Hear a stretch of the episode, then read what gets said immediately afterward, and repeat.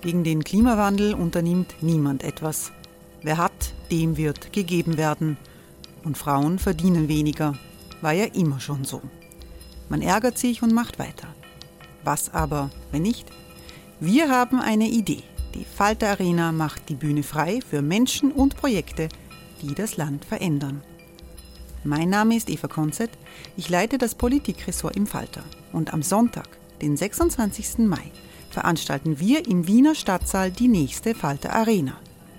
Mit dabei unter anderem der ehemalige Politiker und Neosänger Matthias Strolz, Theresa Imre von Markter, Sonja Jöchtel von Love Politics oder Kari Ochsner von Ochsner Wärmepumpen. Machen statt jammern. Wir schauen uns an, wie das funktionieren kann. Kommen auch Sie vorbei. Alle Informationen und Tickets finden Sie unter falter.at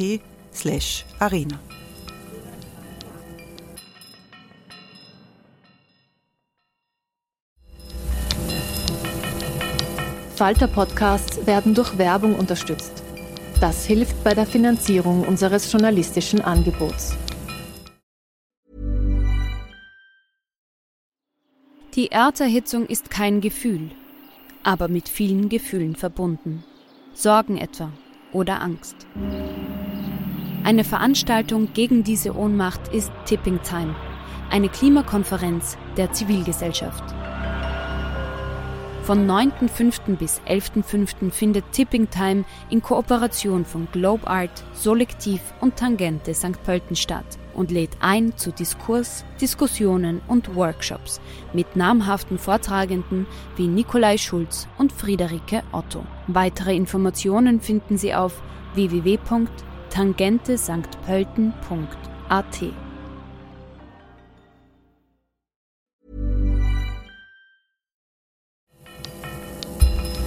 Falter Radio, der Podcast mit Raimund Löw. Sehr herzlich willkommen, meine Damen und Herren, im Falter Korruption und Demokratie. Das ist das Thema dieser Sendung.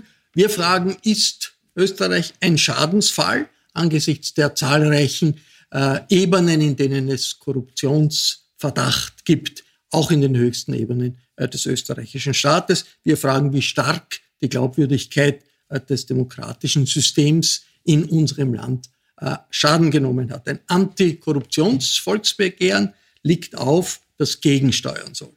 Diese Sendung kommt aus der Redaktion der Wiener Wochenzeitung Falter. Wir sind pandemiebedingt alle online miteinander verbunden. Ich begrüße sehr herzlich Oliver Scheiber. Guten Tag. Guten Tag, danke für die Einladung. Herr Scheiber ist Richter, juristischer Vordenker und Proponent des Antikorruptionsvolksbegehrens. Er gibt seine persönliche Meinung in dieser Diskussion wieder. Wie ist der letzte Stand beim Antikorruptionsvolksbegehren? Ähm, man kann im Moment nicht unterschreiben. Wir haben im letzten Jahr 80.000 Unterschriften gesammelt und die Eintragungswoche wird vom 2. bis 9. Mai in diesem Jahr stattfinden. Das heißt, das ist die Woche, wo man dann zu den jeweiligen äh, Ämtern gehen kann und sich eintragen. Genau, zu den Ämtern gehen oder auch mit Handysignatur von zu Hause unterschreiben. Ich freue mich, dass Katrin Karlweit dabei ist. Hallo. Hallo, grüß Sie.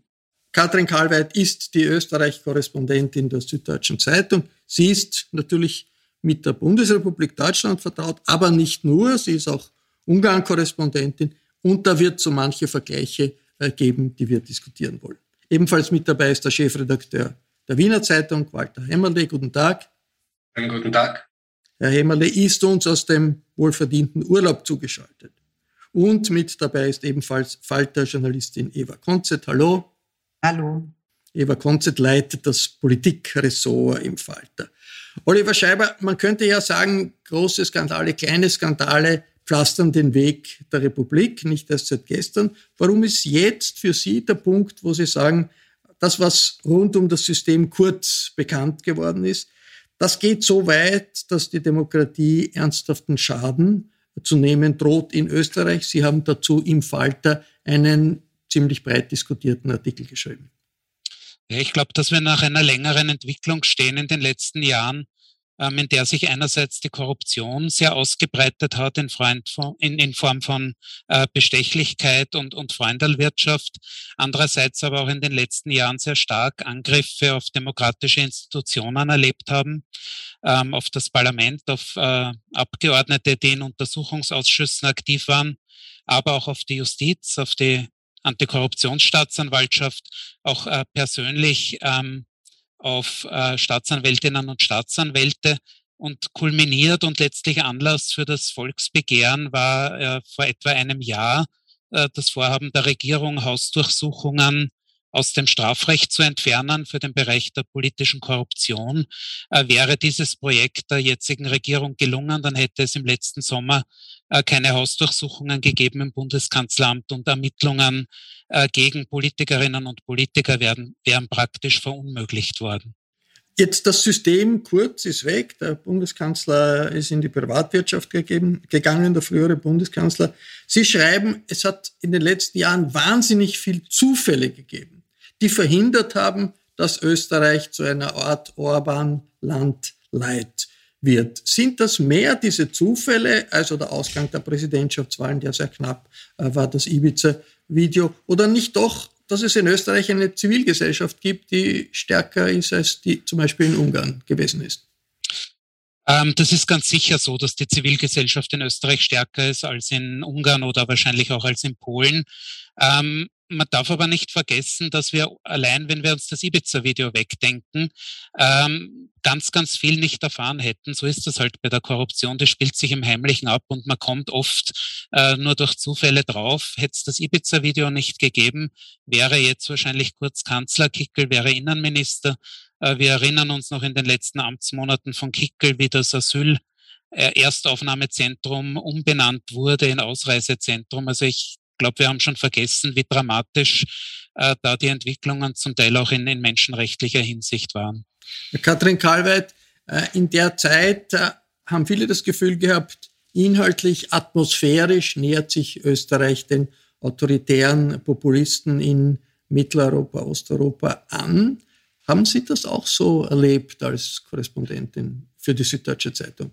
Ich habe dieses Gefühl tatsächlich nie gehabt. Ich halte das auch für einen gefährlichen Vergleich, weil äh, Österreich trotz allem eine funktionierende Demokratie ist, wie wir jeden Tag wieder sehen. Oliver Scheiber hat natürlich recht. Es gab immer wieder Versuche der Einschränkung von demokratischen Rechten. Dieser Versuch, Hausdurchsuchungen zum Beispiel zu verbieten oder einzuschränken, ist sicher ein Beispiel dafür. Trotzdem ist das, was äh, immer wieder behauptet wird, sozusagen das kurze System Orban angestrebt habe, schon ein sehr kühner Vergleich, weil die ähm, der Umbau der demokratischen Landschaft, wie es Orban gemacht hat, die Anpassung von Wahlgesetzen, äh, das, das äh, Gerrymandering, die, also die, den Zuschnitt von Landkreisen, das, das, das, die äh, die Selbstaufgabe der Oligarchen, das Verschenken von Werten an den Staat etc. etc. Das ist nochmal eine völlig andere Stufe. Äh, was, wenn ich, ich würde gerne noch was dazu sagen, weil es wird immer mit Ungarn verglichen, Österreich. Ich bin unter anderem auch Bulgarien-Korrespondentin und das ist beispielsweise ein positives Beispiel dafür, wie Korruption ähm, und Nepotismus durch eine aktive Zivilgesellschaft und tatsächlich auch durch eine aktive Opposition ähm, konterkariert werden können. Da ist jetzt eine neue Regierung an, äh, an der Macht, die äh, von der Zivilgesellschaft sozusagen ins Amt gewählt wurde, die andere wurde davongejagt. Und ähm, ich hoffe, dass es einen solchen tja, Reinigungsprozess angesichts der Erkenntnisse der letzten Monate und Jahre auch in Österreich geben wird. Walter Hemmerle, wie sehr war äh, die traditionelle politische Klasse in Österreich von diesem Infekt äh, betroffen? Äh, nicht ja nur jetzt die ÖVP, nicht nur die Freiheitlichen, sondern auch durchaus der linksliberale Teil des Landes, also die Neos, die Grünen, die SPÖ. Mhm. Also ich glaube, der erste programmatisch formulierte Satz des Antikorruptionsvolksbegehrens bringt es eh auf den Punkt. Und der lautet, Österreich hat seit Jahrzehnten ein unübersehbares strukturelles Problem mit Korruption. Dem ist, glaube ich, wenig hinzuzufügen und die Betonung liegt auf seit Jahrzehnten. Äh, ich glaube, äh, diese Republik häutet sich in diesen Monaten, in diesen Jahren zum wiederholten Mal. Und ich bin relativ äh, davon überzeugt, dass es, dass sich weniger die Politik verändert hat, sondern der, die Öffentlichkeit, die Struktur der Öffentlichkeit im Umgang mit diesen Vorfällen. Das betrifft jetzt zuallererst die Bundesebene durch Zufälle oder durch gezielte Ermittlungsschritte, wie auch immer man das sehen möchte. Wir dürfen aber nicht vergessen, dass wir nach wie vor große Blackboxen in diesem Land haben. Das sind vor allem die Bundesländer. Wir wissen viel zu wenig, was im Roten Wien, im Schwarzen Niederösterreich, im Roten Burgenland, im Schwarzen Tirol stattfindet, was quasi Postenschacher, Verfilzungen, äh, und, und, und angeht. Also es ist weniger, glaube ich, die Politik, äh, die sich verändert hat in den letzten Jahren. Vielleicht wird sie ein bisschen ungenierter, vielleicht ist auch der, das Reservoir an qualifizierten Persönlichkeiten mittlerweile geringer als in früheren Jahrzehnten. Es ist aber vor allem die Öffentlichkeit, die das nicht länger bereit ist hinzunehmen. Ähm, ja, das mal so weit. Äh, Eva Konzept, inhaltlich äh, ist ja nie wirklich reiner Tisch gemacht worden äh, von Seiten der ÖVP. Gut, die Angriffe auf die Justiz sind äh, geringer geworden, aber sonst versucht man ja unter den Tisch zu kehren, unter die Decke zu kehren, was passiert ist. Aber trotzdem, es hat einen Schnitt gegeben. Die Implosion des äh, Systems kurz ist ein Schnitt gewesen. Ist da dieser Alarmruf, die Demokratie ist angezählt in Österreich, noch gerechtfertigt? Ähm, dieser Alarmruf ist auf jeden Fall gerechtfertigt und ich möchte vielleicht noch kurz antworten auf das bisher Gesagte. Mir ist das ein bisschen zu apologetisch tatsächlich, dass man jetzt sagt, ähm, Korruption oder Postenschacherei oder Freundalwirtschaft, das gibt's jetzt nicht nur in der, im Bund, sondern das gibt's in den Ländern, das gibt's in der Stadt Wien. Natürlich. Ich glaube trotzdem, dass das, was wir gesehen haben in den vergangenen vier Jahren unter Sebastian Kurz mittlerweile abgetreten und der Herr Scheiber hat das schon angesprochen, hatte mitunter eine neue Qualität.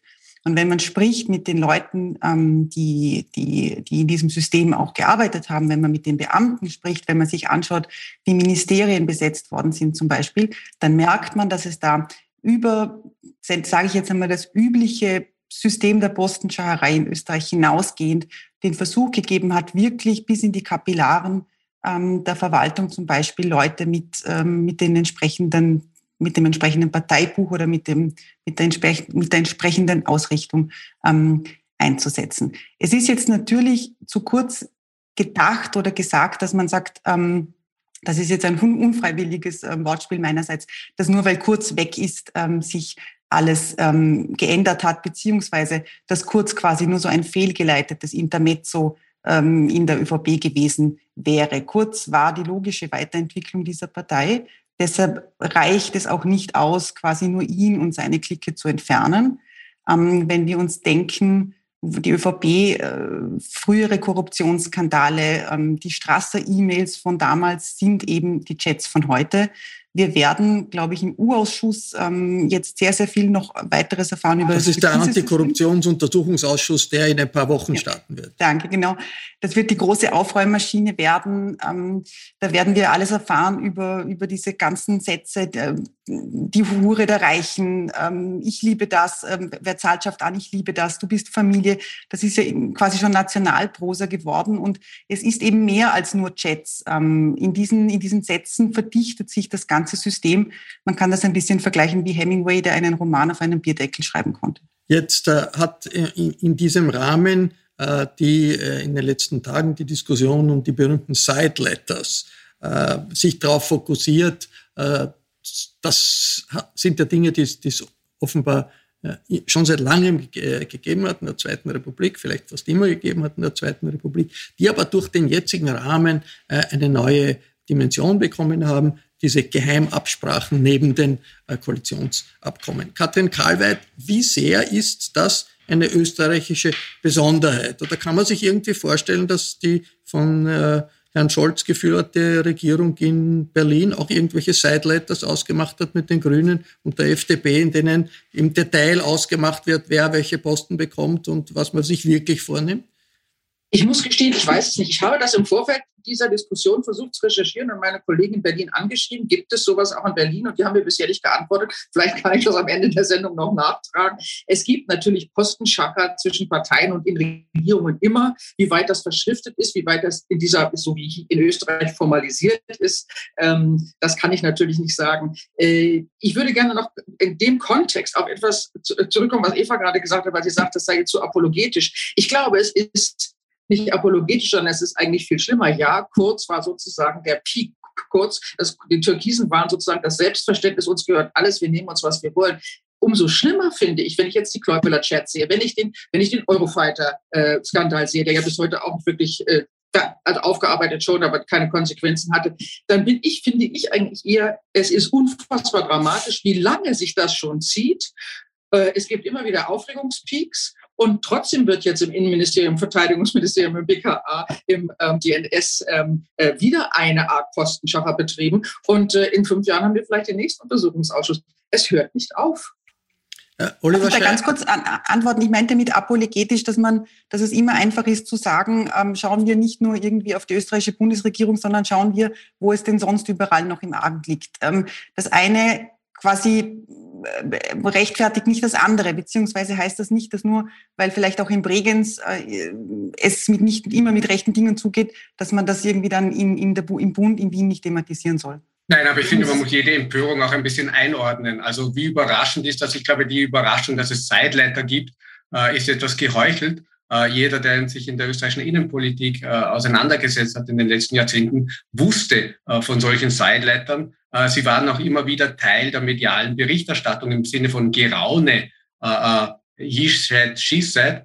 Äh, und das tatsächlich Neue ist quasi, dass wir es jetzt auf Schwarz auf Weiß lesen konnten von zwei Koalitionen, nämlich Türkis-Blau und Türkis-Grün. Und dass die Zivilgesellschaft das nicht mehr akzeptiert. Das und dass wir eine Ahnung davon bekommen haben, wie tief diese, also quasi wie weit hinunter diese Postenschacherei tatsächlich hineingeht. Aber die Überraschung, dass es das gibt, glaube ich, die wäre unangebracht und auch nicht glaubwürdig. Aber es ist völlig richtig. Und das ist eine große Chance, glaube ich, dass damit jetzt auch aufgeräumt wird und die Öffentlichkeit und die Bürger ein Recht haben, dass sich das ändert. Oliver Scheiber. Stimmt das? Raimund, stimmt das, dass die Zivilgesellschaft das nicht akzeptiert? Das frage ich mich. Wenn man sich, wenn man sich die Umfragen anhört, die veröffentlichte Meinung ist wahnsinnig kritisch. Aber stimmt das für SPÖ oder ÖVP-Wähler? Stimmt das? Stimmt es nicht eher, dass man das nach dem Motto, tja, das kennt man halt so zur Kenntnis nimmt und die Unruhe vielleicht etwas lauter ist? Ich wüsste das gern. Ich würde sagen, in den 50er Jahren, 60er Jahren war das völlig legitim, weil die Große Koalition damals eine andere äh, Funktion gehabt hat. Jetzt erscheint das illegitim. Wenn eine Partei, äh, wenn es eine Parteientscheidung ist, wer im ORF etwas wird, wer in, äh, jetzt Steuern zahlen muss oder, oder nicht, das ist ja, sind ja alles diese Fragen, äh, die hier zur Diskussion gestanden sind. Ich möchte jetzt Oliver Scheiber fragen, wo ist der Punkt, damit es wirklich einen Reset gibt? Einen Relaunch gibt der Demokratie äh, in Österreich, der von vielen als nötig angesehen wird. Wo ist der entscheidende Punkt im Antikorruptionsvolksbegehren, damit es nicht so bleibt, wie es ist? Also man wird an verschiedenen Punkten ansetzen müssen, weil ich schon glaube, dass was die letzten Jahre auszeichnet, dass es eine ganze Reihe von Grenzüberschreitungen gegeben hat. Sei es, dass der Finanzminister dem Parlament nicht Akten liefert, der Bundespräsident muss quasi einschreiten und ein Gericht einschalten, um, um die Akten vom Finanzministerium ins Parlament zu bekommen. Oder auch um, um den einen Seitleiter, der bekannt geworden ist, äh, zu nehmen, dass, dass Parteien vereinbaren, dass ein, ein Krone-Journalist Höchstrichter wird.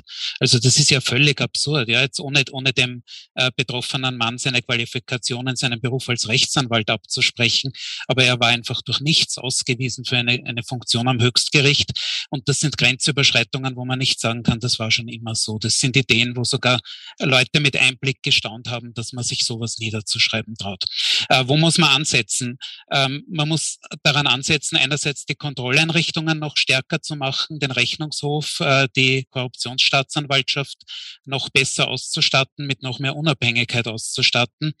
Ähm, man muss sich sicher etwas überlegen im öffentlichen Dienst, äh, auch um ein Extrembeispiel zu nehmen, äh, dass Finanzbeamte einen Vertrag schließen mit einem Meinungsforschungsinstitut, wo erhoben werden soll, welches Tier zu welchem Politiker passt. Das ist ja da, da fehlen einem ja die Worte. Ja, vor 20 Jahren hätte noch jeder Beamte zum Minister gesagt, Herr Minister, äh, Sie wissen, wir machen uns wahrscheinlich strafbar. Das geht einfach nicht. Und diese Dinge gehen jetzt durch. Da ist etwas im öffentlichen Dienst passiert. Das hat zu tun mit befristeten Verträgen für hohe Beamte, die, äh, die sich dem Minister und der Ministerin nicht mehr zu widersprechen trauen, weil sie Angst haben um die Vertragsverlängerung. Äh, das hat äh, zu tun mit großen Kabinetten, die zum Teil Druck ausüben auf die Beamtenschaft. Also da muss man sicher irgendwas tun. Man muss diesen, Transfer von Parteifunktionären hinein in ein Ministerkabinett und von dort weiter in die höchste Beamtenebene, das muss man stoppen. Wer eine hohe Beamtenfunktion haben will, äh, muss einfach das normale Ausbildungs- und Prüfungssystem äh, durchlaufen. Das ist die eine Geschichte. Und die andere Geschichte ist sicher die Stärkung der Öffentlichkeit, heißt äh, Stärkung unabhängiger Medien. Äh, das Wort Inseratenkorruption hat sich jetzt äh, etabliert. Ich glaube, es ist gut, dass es sich etabliert hat, äh, weil jedes Medium, auch wenn es viel Förderung bekommt, sicher nicht glücklich ist davon, dass es von Regierungsinseraten wirtschaftlich abhängig ist. Wir müssen das System ändern, wir müssen Qualitätsjournalismus fördern anhand von klaren Kriterien und wir müssen äh, die Inserate zurückfahren, aber auch diese Riesenöffentlichkeitsabteilungen in manchen Ministerien, Innenministerium, Bundeskanzleramt, das sind quasi mit die größten Medienunternehmen des Landes, äh, die nicht Information betreiben, sondern die in den letzten Jahren äh, verstärkt Propaganda betrieben haben, passt meines Erachtens auch mit der Verfassung und mit den Aufgaben von Bundesministerien nicht zusammen. Herr Hämmerle, Volksbegehren hat es viele gegeben in Österreich. Zum Teil haben wahnsinnig viele Leute unterschrieben. Wie schätzen Sie das Potenzial dieses Volksbegehrens ein, dass es wirklich einen Ruck durch das, die politische Landschaft in Österreich bewirken kann? Ich glaube, die Sehnsucht nach einem Ruck äh, ist, ist äh, allgegenwärtig und, und, und jetzt nicht auf den Moment äh, fokussiert, sondern es begleitet Österreich schon seit Jahrzehnten in Wirklichkeit. Ja? Äh, und wir haben immer wieder geglaubt, jetzt ist der richtige Moment gekommen, dass er endlich stattfindet. Äh, ich glaube, dass das Volksbegehren äh, großes Potenzial hat. Es hängt aber, glaube ich, sehr stark vom, von der Punktlandung einer, einer der Eintragungswoche ab, quasi. Was für Themen werden in dieser Woche gerade öffentlich diskutiert? Wie viel Medienöffentlichkeit wird darauf sein? was ist quasi die, die Nachrichtenlage in Sachen Chats, U-Ausschuss und, und, und, und, und, um tatsächlich eine Zahl an Unterschriften zu, zu abzuschätzen. Äh, ich glaube, wir sollten uns aber darauf gar nicht äh, so sehr verlassen. Äh, ich glaube, dass das Bewusstsein groß ist, dass wir hier etwas tun müssen. Es gibt auch quasi im Regierungsübereinkommen zwischen Grünen und ÖVP zahlreiche Punkte in diese Richtung gehen. Ein Parteifinanzierungsgesetz, ein Informationsgesetz, Reform der Medienförderung, Reform der Inseratenvergabe, quasi äh, neue Weisungsketten im Justizministerium und, und, und, und, und. Äh, das heißt, äh, das kann eine, eine zusätzliche Unterstützung für all diese Projekte sein. Äh, ich glaube, es ist jetzt der richtige Zeitpunkt und ich glaube, dass der Druck auch hoch genug auf die handelnden Personen ist, hier endlich äh, Taten folgen zu lassen.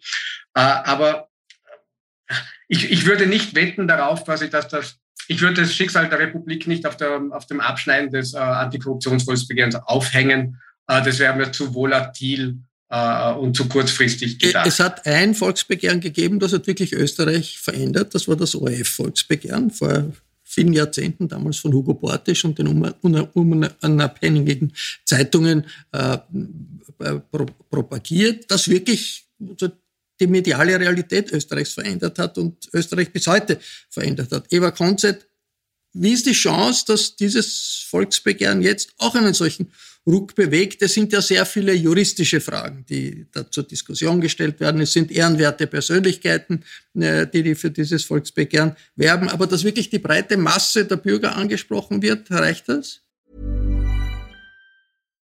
Hey Dave. Yeah, Randy. Since we founded Bombus, we've always said our socks, underwear and T-Shirts are super soft. Any new ideas? Maybe sublimely soft. Or disgustingly cozy. Wait, what? I got it. Bombus Absurdly comfortable essentials for yourself and for those facing homelessness. Because one purchased equals one donated. Wow, did we just write an ad? Yes. Bombas. Big comfort for everyone. Go to bombas.com slash ACAST and use code ACAST for 20% off your first purchase. Ich glaube, man muss das auf mehreren Ebenen sehen. Zum einen würde ich mich da an den Initiator des Volksbegehrens halten oder den Mitinitiator Michael Kreutner, der gesagt hat, wir wollen eine Diskussion auslösen. Ich bin da ganz beim Kollegen Hämmerle. Ähm, es geht jetzt darum, dass man diese Diskussion einmal führt, dass man, das, dass man diese Themen in die Öffentlichkeit bringt. Das ist der Kern der Sache. Ähm, es geht jetzt nicht nur um diese 72 ausformulierten Vorschläge, sondern es geht darum, dass man eine Debatte startet und es geht um diese Message, die einfach heißt, Leute, wir glauben, dass hier etwas gehörig falsch läuft. Die Initiatoren dieses Volksbegehrens sind natürlich hochkarätige ähm, Leute, fachkundige Menschen. Neben, Christian, äh, neben Michael Kreutner, Entschuldigung, haben wir ähm, Christina Jilek, ähm, die, die WKSDA-Staatsanwältin, die hingeschmissen hat, weil äh, die Aber alles keine Volkstribunen sozusagen, ne? keine Volkstribunen, aber durchaus ja Leute, die, die, die legitimerweise sagen können, sie wissen, sie wissen, ähm, wovon sie sprechen. Das Entscheidende wird auch sein, da bin ich auch beim Kollegen Hämmerle, was gerade Tagespolitik ist und vor allem, was ähm, dieser Urausschuss äh, zutage bringen wird. Dieser Urausschuss könnte einiges Explosives noch beinhalten und je nachdem, was dazu, was da dann irgendwie aufgedeckt wird, äh, wie die Zeugenbefragungen laufen. Ähm, Thomas Schmidt ist der erste Zeuge, der, der geladen ist. Schauen wir, ob er kommt. Sigi Wolf wird kommen müssen, wird Rede und Antwort stehen. Was da dann letzten Endes herauskommt, wird mitentscheiden, wie erfolgreich dieses Volksbegehren ist. Weil es natürlich die öffentliche Diskussion dann in die eine oder in die andere Richtung leiten wird. Äh, Katrin Kalwert, du hast das angesprochen, die zivilgesellschaftlichen Proteste in äh, Mitteleuropa, Osteuropa. Es waren in vielen Ländern ja immer wieder riesige Mengen von Leuten auf den Straßen, es hat Massendemonstrationen gegeben äh, gegen Korruption, gegen Misswirtschaft, aber das hat nicht immer positive Resultate gezeigt. Kann man sagen, was ist wichtig bei solchen zivilgesellschaftlichen Initiativen, damit sie wirklich zum äh, Erfolg kommen, damit ihre Chancen ist, äh, groß sind? Ja, das ist eine schwere Antwort und ich finde die Frage darauf auch schwierig, weil es, es bleibt ja nie folgenlos, wenn sowas etwas, so etwas passiert. Also äh, auf dem Maidan 2013, 2014 ging es nicht nur um Europa, sondern natürlich auch um Korruption. Nun ist die Ukraine immer noch ausgesprochen korrupt, aber in der Zivilgesellschaft gibt es ein anderes, eine, andere, eine andere Wahrnehmung, ein anderes Bewusstsein oder ein anderes sozusagen Forderungskapital. Das ist in Rumänien, Bulgarien beispielsweise auch so. Das ist in Slowenien so. Das sind die Länder, die ich betreue und begleite. Und überall gibt es einen wachsenden Druck auf die Regierungen, die sich dem, dem sich diese immer noch entziehen. In Ungarn, Ungarn ist das schlimmste Beispiel dafür. Aber die Bewusstseinsschärfung ähm, ist ein, ein ist ein kontinuierlicher Prozess. Das gilt natürlich auch für Österreich. Und ich glaube, das Wesentliche ist hier zurzeit, ähm, dass der Urausschuss wird einiges bewegen. Das Korruptionsvolksbegehren äh, wird sozusagen wie eine Art Basso Continuo dazu spielen. Dann kommen natürlich noch weitere Ermittlungen der Korruptionsstaatsanwaltschaft, von der ja auch immer noch ständig News kommen. Dann kommen äh, Aufdeckungen von Medien. Ich glaube, es wird ein Trommelfeuer sein und am Ende dieses Prozesses mit unterschiedlichen Instrumenten sozusagen wird dieses Land hoffentlich sich ein wenig verändert haben. Ähm, Oliver Schei Scheiber, Transparenz ist ein ganz zentraler Punkt bei, bei diesem äh, Volksbegehren. Äh, die Aufhebung des Amtsgeheimnisses ist ja auch ein Ziel, das sich die Koalition gesetzt hat, das aber bis jetzt nicht wirklich äh, passiert ist. Äh, Amtsgeheimnis aufgehoben, äh, Freedom of Information Act, also das, äh, den rechtlichen Anspruch der Bürger, dass es keine, dass die Verwaltung öffentlich macht, was sie tut, gibt es ja in vielen Ländern. Wie ist der Stellenwert dieser Transparenzfrage und der Abschaffung des äh, Amtsgeheimnisses dafür, dass in Österreich sich etwas zum Besseren wendet? Ähm, die Transparenz ist sicher ein entscheidender Punkt. Einerseits wären so Dinge wie die Studien im Finanzministerium gar nicht passiert, äh, wenn man die laufend auf der Internetseite des Ministeriums einsehen könnte. Es würde auch die Beamten stärken in ihrer Entscheidungsbefugnis, beziehungsweise sie müssten jede Entscheidung noch besser bedenken, weil sie ja schnell öffentlich wird und besser begründet sein muss. Ich glaube auch, dass das Transparenzgesetz, über das wir jetzt seit 20 Jahren reden, wirklich ein Projekt wäre, das die Regierung in diesem Frühjahr ganz unabhängig von allen anderen politischen Ereignissen Ereignissen umsetzen könnte, um, um diesen Art Reinigungsprozess, den die Frau Kalweit erwähnt hat, einzuleiten. Die Regierung sagt ja, wir sind uns einig. Es scheitert nur daran, dass die Gemeinden nicht wollen.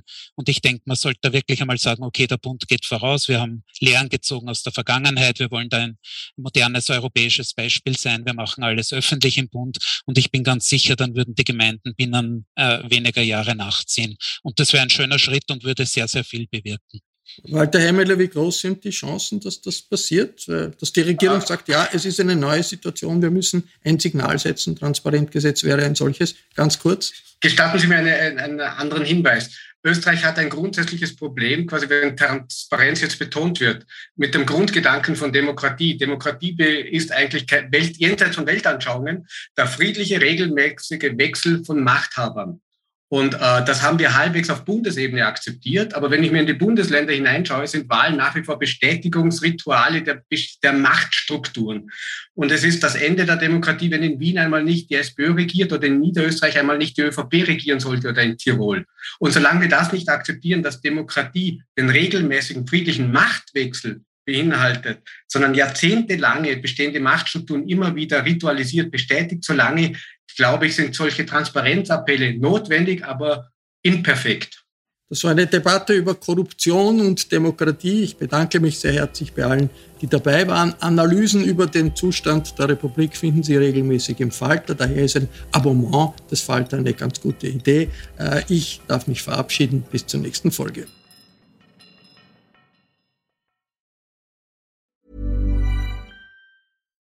Here's a cool fact. A crocodile can't stick out its tongue.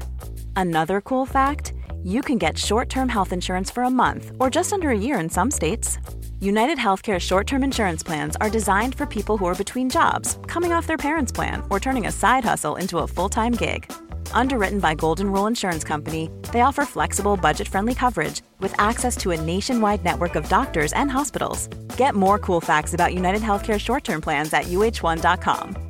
Imagine the softest sheets you've ever felt. Now imagine them getting even softer over time. That's what you'll feel with Bowl and Branch's organic cotton sheets. In a recent customer survey, 96% replied that Bowl and Branch sheets get softer with every wash. Start getting your best night's sleep in these sheets that get softer and softer for years to come. Try their sheets with a 30-night guarantee. Plus, get 15% off your first order at bowlandbranch.com. Code BUTTERY. Exclusions apply. See site for details.